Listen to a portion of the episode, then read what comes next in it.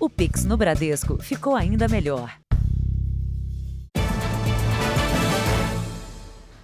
Olá, boa noite. Boa noite. Os golpes e a violência contra pessoas que enriquecem de uma hora para outra são comuns. O assassinato de um vencedor da Mega Sena é apenas o caso mais recente. Um dos motivos é a dificuldade de se manter no anonimato depois de ganhar uma fortuna tão grande. Quatro suspeitos de um crime cruel. O único ainda foragido é Marcos Vinícius Sales de Oliveira. Todo o esforço da polícia agora é para encontrá-lo. Roberto Jefferson da Silva se apresentou ontem na delegacia.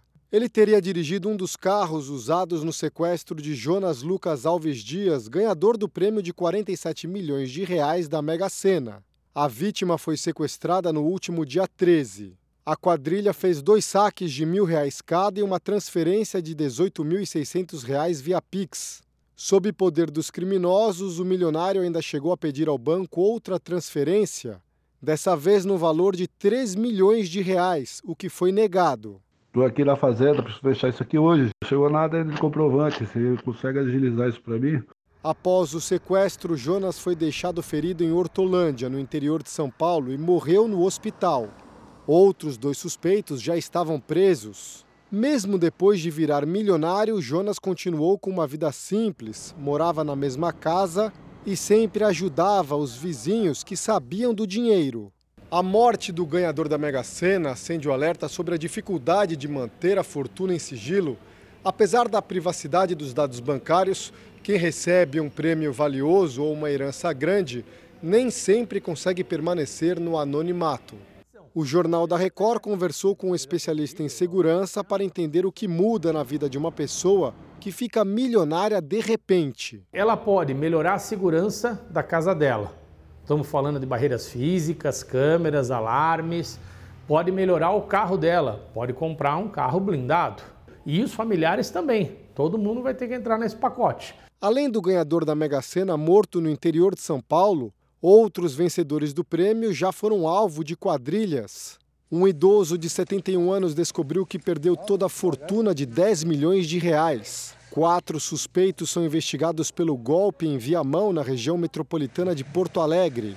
Um deles era sócio da vítima em uma funerária e, segundo a polícia, fazia saques sem avisar o idoso desde 2018, quando o bilhete foi premiado. Também há quatro anos, um empresário conhecido como milionário da Mega Sena entrou na mira de um criminoso no Ceará. A vítima ganhou 39 milhões de reais, se mudou para o interior do estado e foi assassinada dentro de uma pizzaria. A polícia prendeu o atirador um ano depois. A pessoa, ela mesma acaba falando: Ó, oh, Deus, dei sorte, ganhei, ou eu trabalhei, ganhei. Então, isso vaza. Veja agora outros destaques do dia. Presidente russo demite um dos principais generais após problemas na guerra.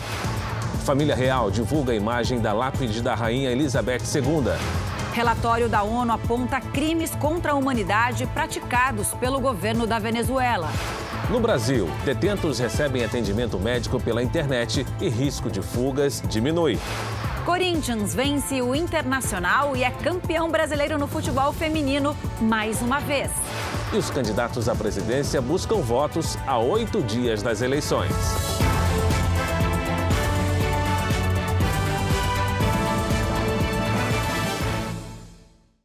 Oferecimento Bradesco. A gente não para de se reinventar por você.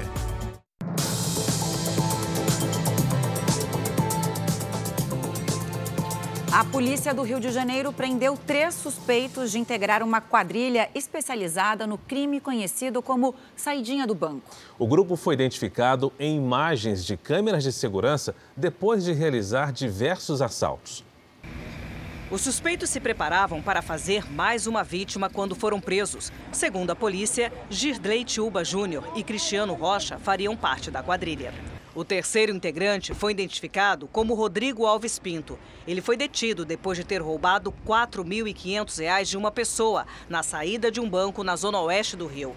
O grupo já vinha sendo monitorado pela polícia. Rodrigo era o responsável por entrar no banco e escolher os possíveis alvos. Depois, os outros assaltantes cercavam a vítima e levavam o dinheiro. Ronaldo foi assaltado pelo mesmo grupo há duas semanas no estacionamento do banco. Os criminosos roubaram o celular dele e 5 mil reais. Me enquadrou, botou a arma na minha barriga, Aí pediu dinheiro, é um assalto, perdeu o dinheiro, dinheiro. Aí foi filmando na minha escola, só puxou o dinheiro, já sabia até onde estava o dinheiro. Todos os presos já tinham passagens pela polícia. Eles foram levados para um presídio depois da justiça decretar a prisão preventiva. Agora os investigadores trabalham para confirmar a participação de outras pessoas nos roubos surpresa na investigação da morte de um jovem no Rio Grande do Sul. Um laudo revelou que as manchas de sangue na viatura dos policiais suspeitos do crime não pertencem ao rapaz. A polícia analisou os vestígios de sangue encontrados em duas viaturas na noite do desaparecimento do estudante em São Gabriel, no interior do Rio Grande do Sul. O resultado da perícia mostra que o DNA não era dele. Dessas quatro viaturas que foram periciadas, a gente encontrou sangue humano em duas delas. Né? Uma delas, um material biológico, o sangue humano era uma quantidade muito pequena e a gente não conseguiu um perfil comparável. Na outra viatura, a gente conseguiu um perfil é, genético completo, porém ele não é compatível com o perfil do Gabriel. Gabriel desapareceu no dia 12 de agosto depois de ser abordado por três brigadianos. O corpo do jovem só foi localizado uma semana depois, submerso em um açude. A causa da morte é hemorragia interna, possivelmente causada por golpes. Os três policiais que participaram da abordagem foram presos no mesmo dia e são acusados de homicídio triplamente qualificado por motivo fútil, emprego de meio cruel e recurso que impossibilitou a defesa da vítima. Na Justiça Militar, eles respondem também por ocultação de cadáver e falsidade ideológica. Para a defesa de um dos agentes, o indício contribui para estabelecer a inocência dos policiais. Se de fato o Gabriel morreu na viatura ou não, há uma controvérsia grande. Na verdade, esse sangue, nós já tínhamos conhecimento que foi de uma ocorrência no dia posterior que a brigada teve que atender e levar um rapaz ferido. A perícia ainda deve analisar os celulares de outros oito policiais de São Gabriel que também trabalharam na noite do crime. O objetivo é saber se mais alguém participou da ocultação do corpo. Foi enterrado hoje no Rio de Janeiro o corpo do radiologista Rafael Montovanelli. Ele foi baleado por um policial militar no início da semana. O agente está preso. Rafael tinha 40 anos e deixou a mulher, está grávida de quase nove meses. O motorista perdeu o controle do carro e bateu numa casa no anel viário de Belo Horizonte neste sábado. O impacto foi tão forte que parte do imóvel desabou. O motorista e duas pessoas que estavam na casa foram levados para o hospital, mas sem ferimentos graves. A Defesa Civil interditou o imóvel. Hoje de manhã, uma mulher morreu e outras 11 pessoas ficaram feridas depois que uma van capotou e caiu numa ribanceira na região de Formosa, em Goiás. O trânsito foi bloqueado em uma das pistas. A perícia deve apontar as causas desse acidente. Nesta semana, a morte de uma criança em Santa Catarina acendeu um alerta para a hantavirose. Essa doença tem alta letalidade e é transmitida pelos ratos. Só em 2022 já foram quatro vítimas fatais no estado. O garoto infectado pelo vírus morava na zona rural de Urubici, na Serra Catarinense. Exames confirmaram que ele foi vítima de hantavirose, doença que pode ser transmitida por saliva, urina ou fezes de roedores silvestres. Os principais sintomas são febre, diarreia, vômito, tosse seca e dores de cabeça e pelo corpo. Em casos mais graves, o quadro pode evoluir para falta de ar intensa, aumento dos batimentos cardíacos, pressão baixa e sonolência. Ainda não existe um tratamento específico para a infecção e os médicos combatem os sintomas. 18 casos suspeitos são monitorados em Urubici, que enfrenta o aumento do número de ratos silvestres. Esses ratos eles podem ocorrer em maior quantidade devido a questões de desmatamento, por exemplo, ou grande estocagem de alimentos, né, através de lavouras, silos. A hantavirose é mais comum nas áreas rurais e ameaça principalmente os agricultores, mas também pode ser um risco para quem vive perto de florestas e regiões de mata. Este ano, seis casos foram confirmados aqui em Santa Catarina pela Secretaria da Saúde. Desse total, quatro pacientes morreram. A taxa de letalidade em 2022 em Santa Catarina está em 66%.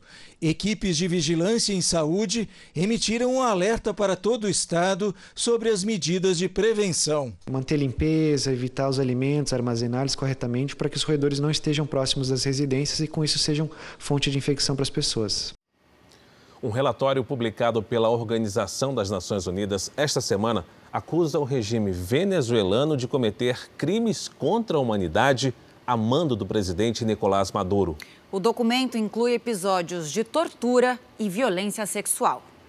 A conclusão é resultado do trabalho da Missão Internacional das Nações Unidas, que atua na Venezuela há três anos. Segundo Marta Valinhas, que chefia o grupo, foram documentados 122 casos de pessoas submetidas a tortura, violência sexual e outros tratamentos cruéis, desumanos ou degradantes, realizados por agentes da contra-inteligência militar da Venezuela. Para os especialistas da ONU, autoridades venezuelanas realizam prisões arbitrárias. O alvo são opositores, jornalistas, ativistas dos direitos humanos e manifestantes selecionados pelo governo federal. Os serviços militar e civil da inteligência do país fazem parte de uma máquina projetada e implantada para executar o plano do governo de reprimir a dissidência e consolidar seu próprio controle sobre o poder. Este plano foi orquestrado no mais alto nível político, liderado pelo presidente Nicolás Maduro e apoiado por outras autoridades de alto escalão, denuncia a presidente da Missão Internacional da ONU na Venezuela. Esta não é a primeira vez que Nicolás Maduro e políticos do alto escalão na Venezuela são acusados de crimes contra a humanidade. Em 2019, a mesma Comissão das Nações Unidas investigou 5 mil assassinatos e chegou à conclusão de que as mortes eram parte de um plano de eliminação de opositores, tudo sob o pretexto de combater o crime. Os envolvidos sempre negaram as acusações. Essa professora de Direito Internacional e Direitos Humanos entende que, apesar do relatório, a única forma de Maduro responder pelos crimes seria isolar a Venezuela na economia mundial. Quem tem algum poder é a comunidade internacional. E que poder é esse? O poder de retalhar. Né? O poder de eventualmente aplicar um boicote, uma medida econômica contra o país para ver se eles deixam né, essas práticas de lado. Outra forma seria por meio da Justiça Internacional. Acho que o Tribunal Penal Internacional seria o órgão competente, né, a pedido da organização, do Conselho de Segurança da Organização das Nações Unidas, sendo constatado, né, com provas e essas coisas todas, uh, um processo seja iniciado e aí sim, dentro de um tribunal, não é, o, o governante poderia ser punido como um criminoso humanitário. Ainda nesta edição, você vai ver o dia dos candidatos à presidência da República a quase uma semana das eleições. E a seguir, mais de 700 pessoas são presas em onda de protestos contra o governo do Irã.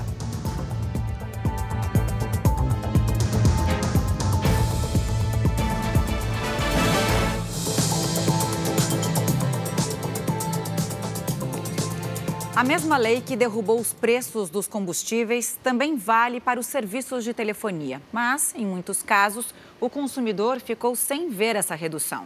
E até mesmo por conta disso, a Agência Nacional de Telecomunicações, a Anatel, determinou que as empresas do setor repassem os descontos imediatamente. A lei foi aprovada em junho. Os bens e serviços essenciais, incluindo a telefonia, tiveram um imposto sobre circulação de mercadoria e serviços, o ICMS, limitado a 17% ou 18%, dependendo do estado. Rio de Janeiro, Ceará, Pernambuco e Sergipe tinham alíquota de 30% ou mais. No Distrito Federal, 28%. Em Minas Gerais, 27%.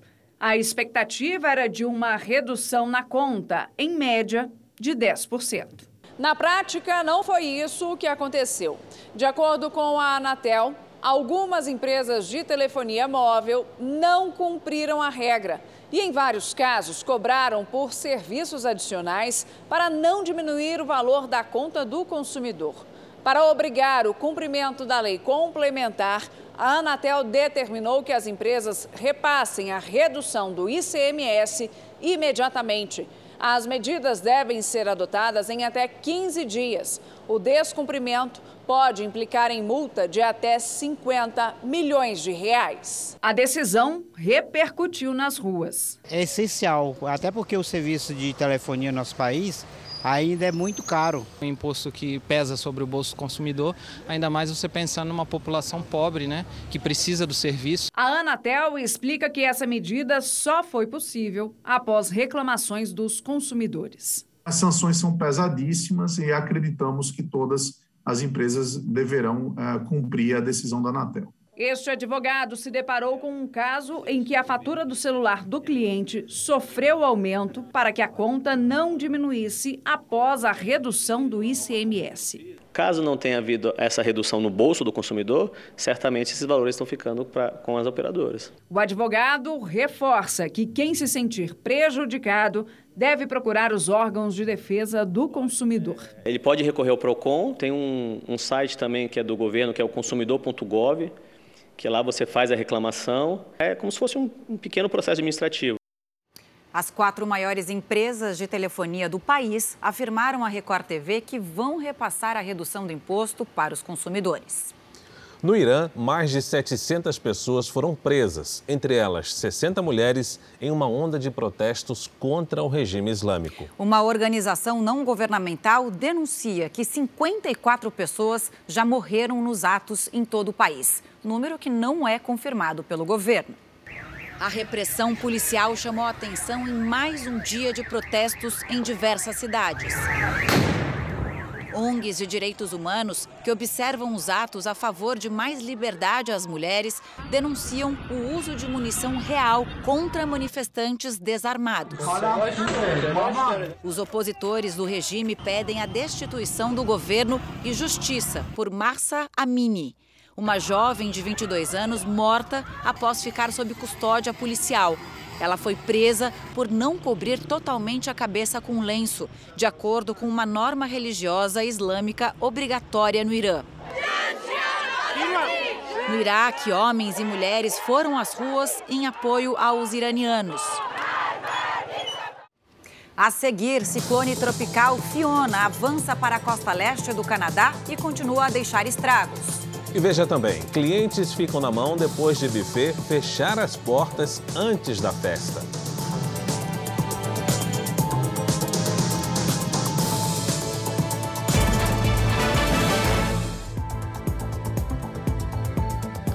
O ciclone tropical Fiona avançou para a costa leste do Canadá e causou estragos na região da Nova Escócia. Mesmo rebaixado para a categoria 1, o vento ainda tinha força de um furacão árvores foram derrubadas e casas acabaram atingidas pela inundação. Mais de 500 mil residências estão sem energia. Segundo os meteorologistas, o Fiona pode ser uma das tempestades mais fortes já registradas no Canadá. A passagem de um tufão causou deslizamentos e deixou pelo menos dois mortos no Japão. Chuvas torrenciais e ventos fortes foram registrados na região central do país. As imagens mostram parte de uma estrada desabando na cidade de Shizuoka. Cerca de 120 mil casas ficaram sem energia. Segundo as autoridades, o tufão foi reclassificado como ciclone tropical, mas a previsão alerta para mais chuvas e inundações. E temperaturas abaixo de zero marcam o primeiro final de semana da primavera. Neste sábado, geou em cidades da região sul e também da Serra da Mantiqueira. Lidiane Sayuri, ótima noite para você. E esse frio deve continuar? Continua só no Rio Grande do Sul, viu, Camila? Boa noite para você. Oi, Fara, boa noite. Boa noite a todos que nos acompanham. As nuvens estão concentradas no norte do país. Na fronteira com o Uruguai, o ar seco impede a formação de nebulosidade. A partir de domingo à tarde, volta a chover entre Santa Catarina e São Paulo e em Mato Grosso do Sul. Nas áreas claras do mapa, o tempo fica firme. Em Goiás, Minas Gerais e no interior do Nordeste, risco de temporais. Em quase todos os estados da região norte, previsão de chuva rápida. Sol mesmo, sem nada de chuva, apenas no Amapá. Em Florianópolis, máxima de 20 graus. No Rio de Janeiro, faz 28. 37 a máxima prevista para Cuiabá. E em Belém, até 33. Na capital paulista, domingo de sol e chuva com raios, máxima de 22 graus. Entre segunda e quarta, os dias serão chuvosos. Na quarta, a máxima não passa dos 18. Vamos ao Tempo Delivery atendendo ao Adriano de Nova Iguaçu, no Rio de Janeiro, Lidiane. Vamos lá, Fara. Olha só, Adriano e família aqui na nossa tela, em que honra. Domingo de tempo bem fresquinho, com sol encoberto e 24 graus aí para vocês. A partir de segunda, volta a esquentar, faz até 27. Aí na terça, chove. O Adnísio quer saber quando é que vai chover em Santana, na Bahia. Ele aproveitou para fazer um elogio aí para a Record TV. Olha só, ele é muito carinhoso, né? Obrigada, viu, Adnísio? Olha, agradecemos o seu carinho. E nos próximos dias a temperatura chega aos 30 graus e há uma pequena chance de chuva à tarde neste domingo, viu? Depois o tempo fica firme de novo. Previsão personalizada para qualquer cidade do Brasil é aqui mesmo. Mande uma mensagem nas redes sociais com a hashtag você no JR.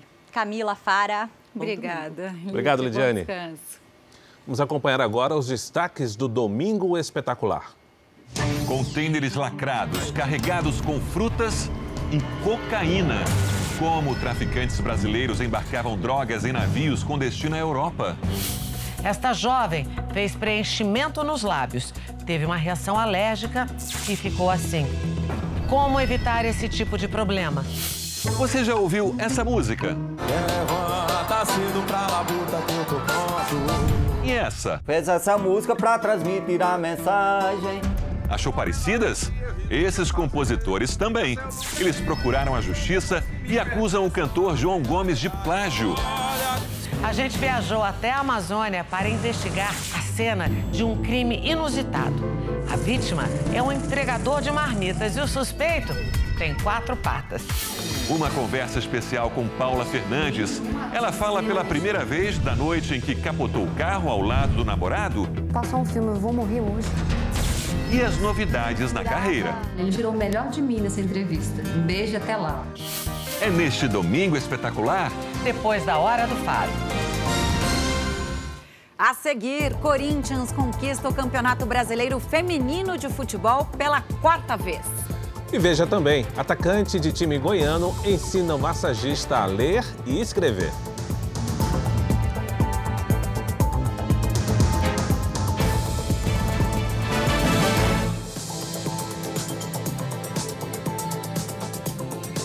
Festa corintiana na final do Brasileirão Feminino de Futebol. Com placar de 4 a 1 sobre o Internacional, o time paulista garantiu seu quarto título nesse campeonato. Mais de 41 mil torcedores foram à Arena do Corinthians assistir a final. O Internacional saiu na frente com esse gol de sorriso.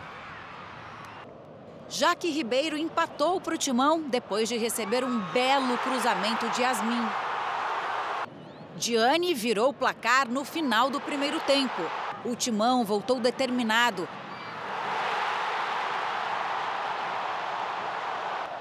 E Jennifer, no finalzinho, também marcou o seu.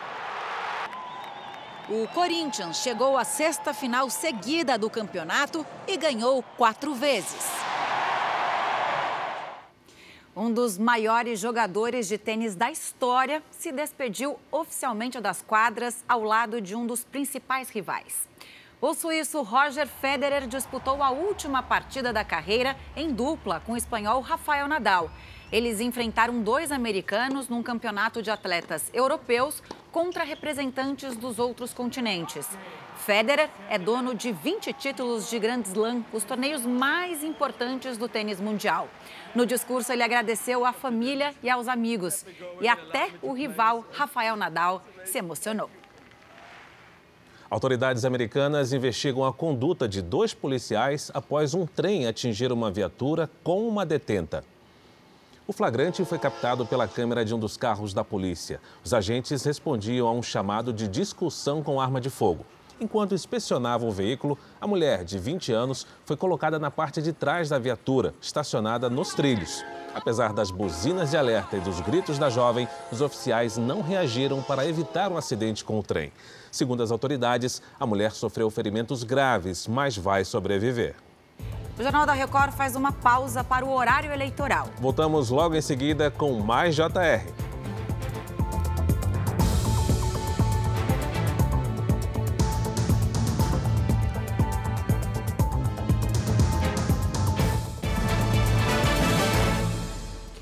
O Jornal da Record está de volta.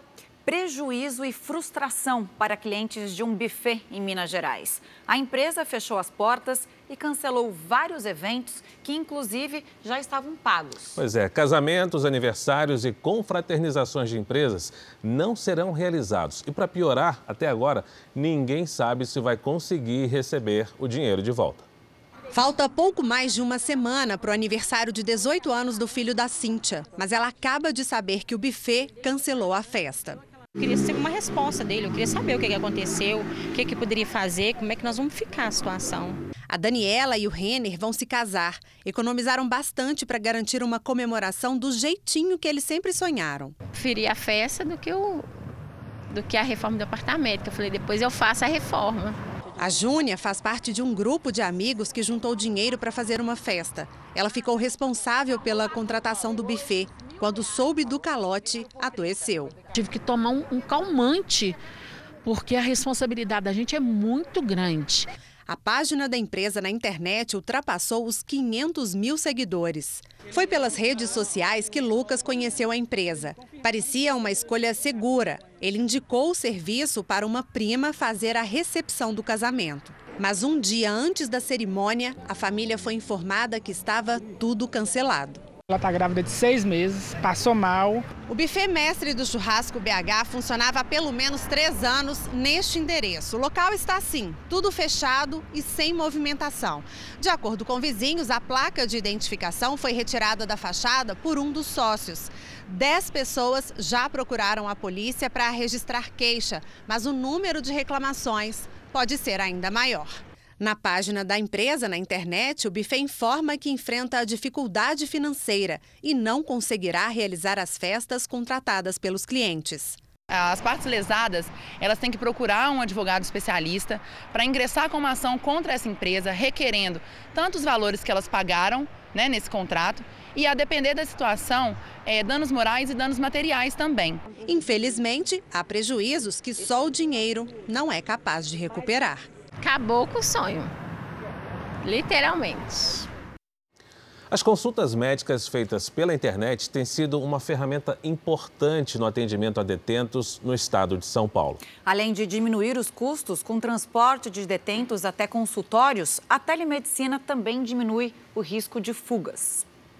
Neste consultório, dentro de um centro de detenção provisória em São Paulo, o médico cuida da saúde dos presos, Há casos em que é necessária a ajuda de outros especialistas. O apoio para chegar ao diagnóstico vem da telemedicina, uma consulta à distância pela internet. Bom dia, doutora. Estamos aqui com o paciente para passar em consulta, teleconsulta hoje com você. A Secretaria da Administração Penitenciária usa a tecnologia para os atendimentos online, com profissionais nas áreas de ortopedia, urologia, gastroclínica e psiquiatria. Às vezes é inevitável que tenha uma consulta presencial, mas à medida do possível que a gente pode agilizar isso, favorecendo o paciente, que é quem é o nosso objetivo, né? A gente já resolve por aqui mesmo. Cada consulta como essa evita a necessidade de levar o preso para ser atendido por outro médico em um hospital. Uma operação que precisa ser feita com esquema de segurança, com escolta isso custa caro para o Estado e, assim, dá para reduzir o gasto com o transporte de detentos. Entre 2019 e 2021, foram feitas quase 102 mil escoltas de presos até serviços de saúde no estado de São Paulo. O custo total chegou a 24 milhões e meio de reais. O sistema de teleconsultas é usado em 39 das 176 unidades prisionais do estado e até o fim do ano deve ser implantado em outras 30. Segundo o governo, economizar dinheiro não é a única vantagem de diminuir o número de escoltas. E também uma questão de segurança. Para a sociedade como um todo, também temos um impacto positivo, porque o deslocamento de presos para serviços de saúde também causam algum, algum transtorno, né? seja no trânsito, seja nos equipamentos públicos. Há oito dias das eleições no Brasil, vamos ver agora como foi o dia de campanha dos candidatos à presidência. O candidato do PT, Luiz Inácio Lula da Silva, participou de dois atos de campanha em São Paulo neste sábado. Um na Zona Leste e outro na Zona Sul da capital paulista. De manhã, Lula foi ao Grajaú, o bairro mais populoso da cidade, acompanhado pelo candidato a vice Geraldo Alckmin e por Fernando Haddad, que disputa o governo paulista pelo PT. Lula subiu direto ao palco para discursar aos apoiadores.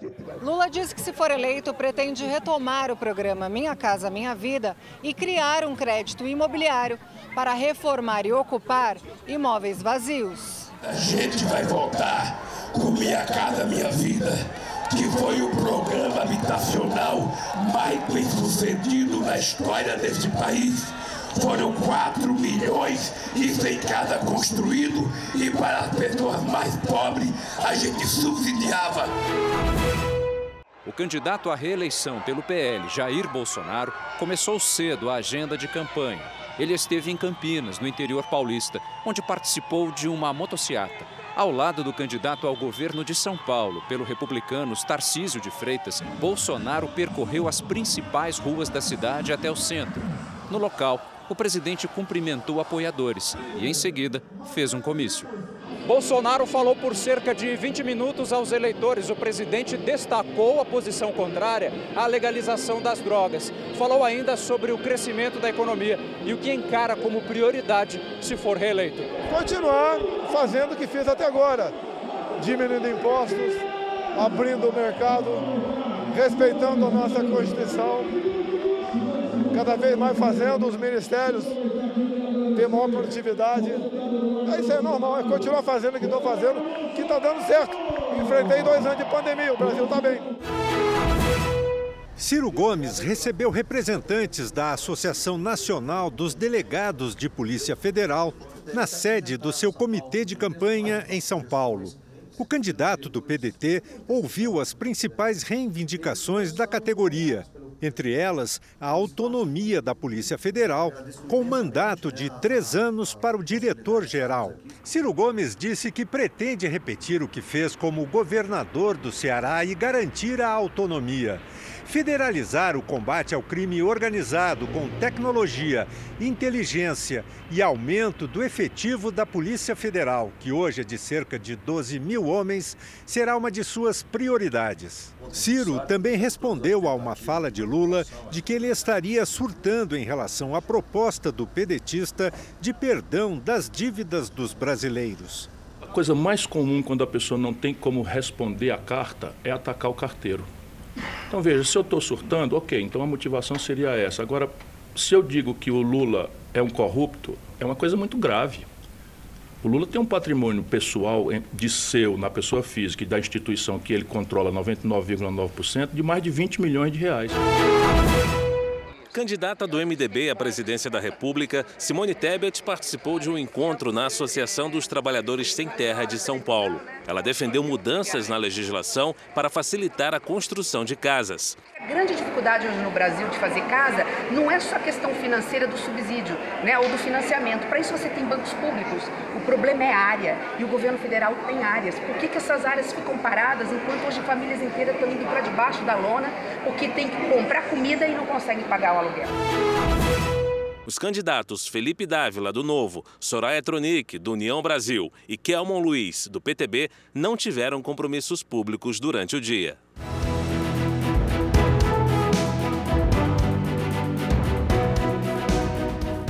Próxima semana, a Record TV abre espaço para candidatos à presidência da República. Foram convidados os primeiros colocados nas pesquisas. E aqueles que aceitaram vão participar das sabatinas do Jornal da Record, com Eduardo Ribeiro. Segunda, Jair Bolsonaro, do PL. Terça, Ciro Gomes, do PDT. Quarta, Simone Tebet, do MDB. As ideias, os planos de governo, os assuntos que interessam a você, eleitor. A Rússia anunciou a substituição de um dos generais mais graduados no planejamento da guerra contra a Ucrânia. Analistas especulam que as dificuldades russas no campo de batalha são o principal motivo da troca. O general Dmitry Bulgakov era o principal oficial de logística das Forças Armadas. Ele será substituído por Mikhail Mizintsev, ex-diretor do controle de defesa. Nessa semana, o presidente Vladimir Putin anunciou uma campanha de mobilização militar que repercutiu como sinal de enfraquecimento russo na guerra. Centenas de pessoas protestaram por todo o país contra a convocação. Cerca de 700 foram detidas. Ontem, Moscou começou uma série de referendos para a população ucraniana decidir sobre a anexação de regiões sob controle russo. Duas estão no leste, Donetsk e Luhansk, áreas mais próximas da Rússia, com ação de rebeldes separatistas desde 2014. Já Kherson e Zaporizhia ficam no sul do país.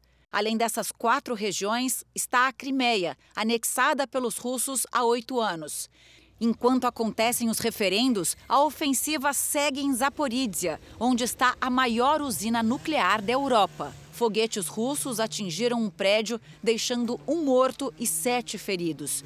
Segundo o governador, civis estavam no local. Já a Rússia nega lançar ataques nessas áreas.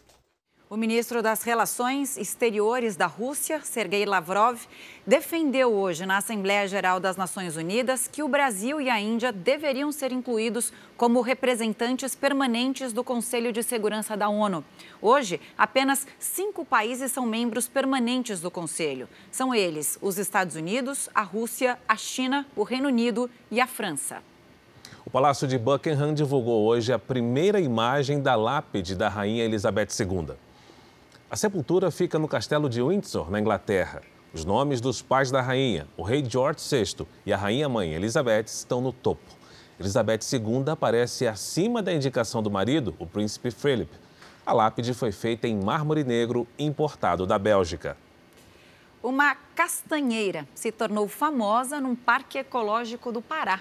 É que a árvore foi plantada pelo rei Charles III isso foi há 31 anos, em uma das visitas do então príncipe do Reino Unido ao Brasil. Em três décadas, a castanheira cresceu saudável. Hoje tem 15 metros de altura e é a principal atração do Parque Zoobotânico de Carajás, na cidade de Parauapebas. As pessoas que, que vêm ao bioparque, eles querem ver a árvore, né? Buscam ver a árvore, buscam conhecer a árvore que o rei plantou em 91. Foi durante uma visita ao Brasil no começo da década de 90 que o então príncipe Charles e a princesa Diana plantaram a muda de castanha do Pará. Na época da visita, fotografei, foi muito especial, né? Então, tudo isso nos marcou bastante e mais do que isso, essa árvore que eles plantaram e que, que está aí até hoje, né? É, nos dando a honra de, de confirmar a visita deles aqui na nossa região. A árvore deu frutos 28 anos depois, em 2019. O primeiro ouriço de castanha foi apelidado carinhosamente de ouriço real, em homenagem aos padrinhos da realeza britânica. O ouriço está em exposição no parque, que registrou um aumento de visitantes desde que o rei Charles III assumiu o trono. Um ataque contra um grupo de indígenas deixou pelo menos um morto hoje no Pará. O Ministério Público vai investigar o caso. De acordo com a Secretaria de Segurança Pública do Estado, três índios ficaram feridos e um não sobreviveu. O carro em que eles estavam ficou marcado pelos disparos. Até agora, ninguém foi preso. Os motivos do crime na cidade de Acará também são desconhecidos. Na Europa, novas leis tentam proteger as crianças do fumo passivo. Ao menos cinco países já proibiram adultos de fumar dentro do carro na presença de menores. O que é uma rotina para pais fumantes já é ilegal em alguns países da Europa. Esse ano, a Irlanda do Norte aprovou por unanimidade a lei que proíbe o fumo dentro do carro caso existam crianças no veículo. A medida vale também para o cigarro eletrônico. Quem desrespeitar a nova regra pode pagar uma multa equivalente a R$ 15.400. O governo seguiu o exemplo de outros países, onde a lei já vale há alguns anos. Entre eles estão a Inglaterra e o país de Gales, que adotaram a proibição em 2015, além da Escócia e da vizinha Irlanda, onde a medida começou a valer no ano seguinte. Especialistas acreditam que crianças que convivem com adultos que fumam passam a considerar o vício um hábito normal.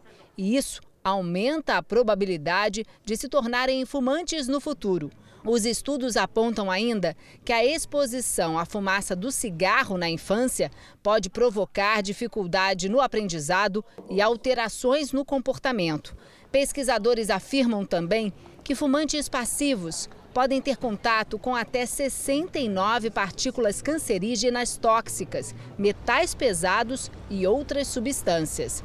Aqui em Portugal, uma pesquisa da Universidade do Minho, no norte do país, revelou que cerca de 14% das crianças portuguesas estão expostas ao fumo passivo nas casas e cerca de 10% dentro dos carros. Os fumantes representam cerca de 25% da população portuguesa entre eles estão muitos adolescentes. O vício é a causa de mais de 10% das mortes no país. Nas ruas, as pessoas apoiam leis contra o fumo, principalmente perto de crianças e adolescentes. Se essas leis ajudarem que nossas, os nossos filhos uh, não fumem, eu sou totalmente de acordo. Eu para já não sou fumadora, mas também não deixaria que um familiar meu fizesse dentro do carro os meus filhos. A simples dúvida sobre um medicamento fez um jogador de futebol transformar a vida de um massagista do próprio time. Ele descobriu que o colega de clube não sabia ler nem escrever. E o que aconteceu depois disso, a gente mostra agora. Rincon tem 51 anos, veio do Maranhão. Ganhou o apelido pela semelhança com o ex-jogador colombiano que jogou no Corinthians. Hoje é massagista do Inhumas, time do interior de Goiás. Ele sempre foi um bom observador.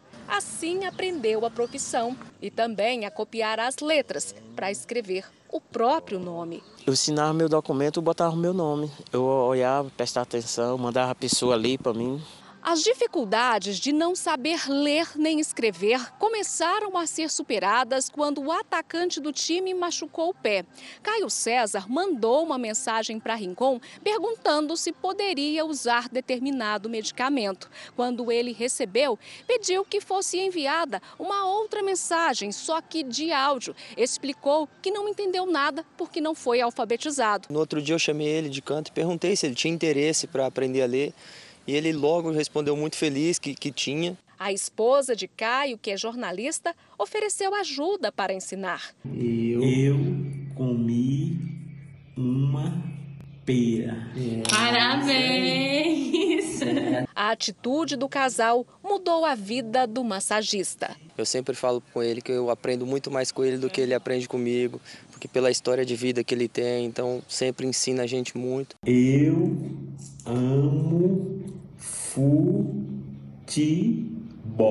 Ama mesmo?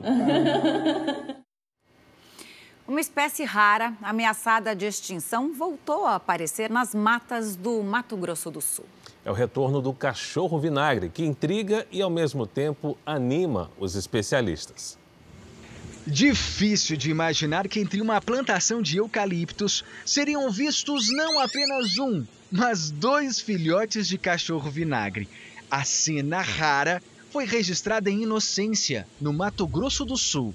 Já no estado vizinho, Mato Grosso, outro flagrante. Uma matilha da espécie na beira de um rio, em uma fazenda de Nova Bandeirantes. O vídeo foi gravado por pescadores da região. Encontrar com um cachorro vinagre assim, livre na natureza, é algo considerado raro. Ao longo dos últimos anos, a população do animal foi diminuindo, o que fez com que a espécie entrasse para a lista de animais ameaçados de extinção. André Restel é especialista em ecologia e reconhece a dificuldade até mesmo na coleta de informações sobre este animal. O pouco que a gente sabe é que o hábitat que essas espécies usam estão mudando muito rapidamente, né? Estão virando lavouras, fazendas. Apesar das pernas curtas, o cachorro vinagre anda bastante, o que pode significar que por onde ele passou, parte da região centro-oeste, ainda há condições favoráveis para a espécie e que o animal silvestre que pouca gente já viu está se reproduzindo. O ambiente permite que ele tenha recurso suficiente para se reproduzir. É uma coisa né, que a gente precisa estudar mais. Jornal da Record termina aqui. A edição de hoje na íntegra e também a nossa versão em podcast estão no Play Plus e em todas as nossas plataformas digitais. Fique agora com os melhores momentos da série Reis. Ótima noite para você. Uma excelente noite.